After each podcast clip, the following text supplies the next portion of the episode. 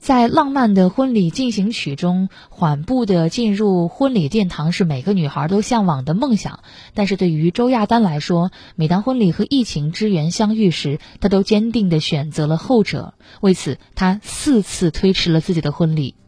周亚丹是河南省中医院迎宾路急诊科的一名护士。二零二零年春节，她的婚礼在即，但突如其来的新冠疫情打乱了计划。朱亚丹胸怀白衣战士抗疫的满腔热血，坚定地写下了请战书，主动奔赴没有硝烟的战场。从武汉平安归来后，婚礼再度被提上日程。怎料七月三十号的婚礼在七二零洪灾和疫情面前再次紧急暂停。经过多次延期，最终周亚丹敲定了十月二十四号作为婚期。